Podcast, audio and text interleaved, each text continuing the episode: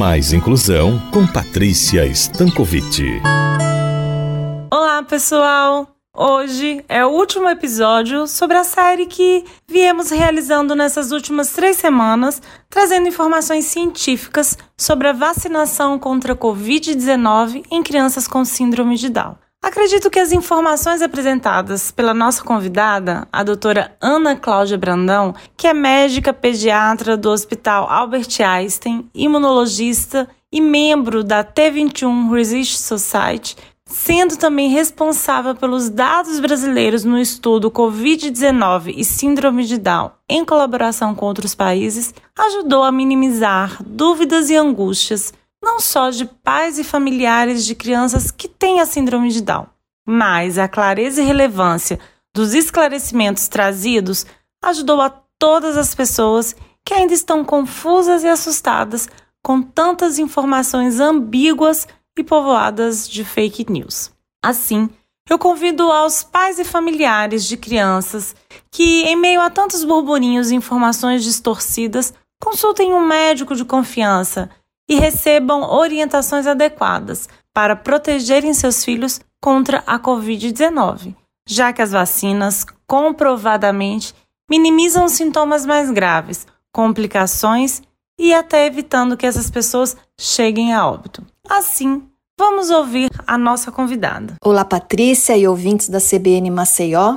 Hoje é nossa despedida dessa pequena série que fizemos sobre as vacinas contra a Covid-19, com ênfase na importância das pessoas com síndrome de Down se vacinarem, inclusive as crianças. Falamos das vacinas que temos disponíveis no nosso país, falamos dos estudos que nos asseguram sobre a segurança e a eficácia destas vacinas, falamos um pouquinho do grupo de trabalho Covid-19 Síndrome de Down da T21 Research Society que vem tendo um papel importante na construção de conhecimento científico sobre a Covid e também sobre as vacinas na população com T21. E, finalmente, discutimos um pouquinho sobre a Covid nas crianças, que, apesar de serem uma população que tem, em geral, doença mais branda, muitas delas também têm agravamentos e hospitalizações e, portanto, precisam ser vacinadas.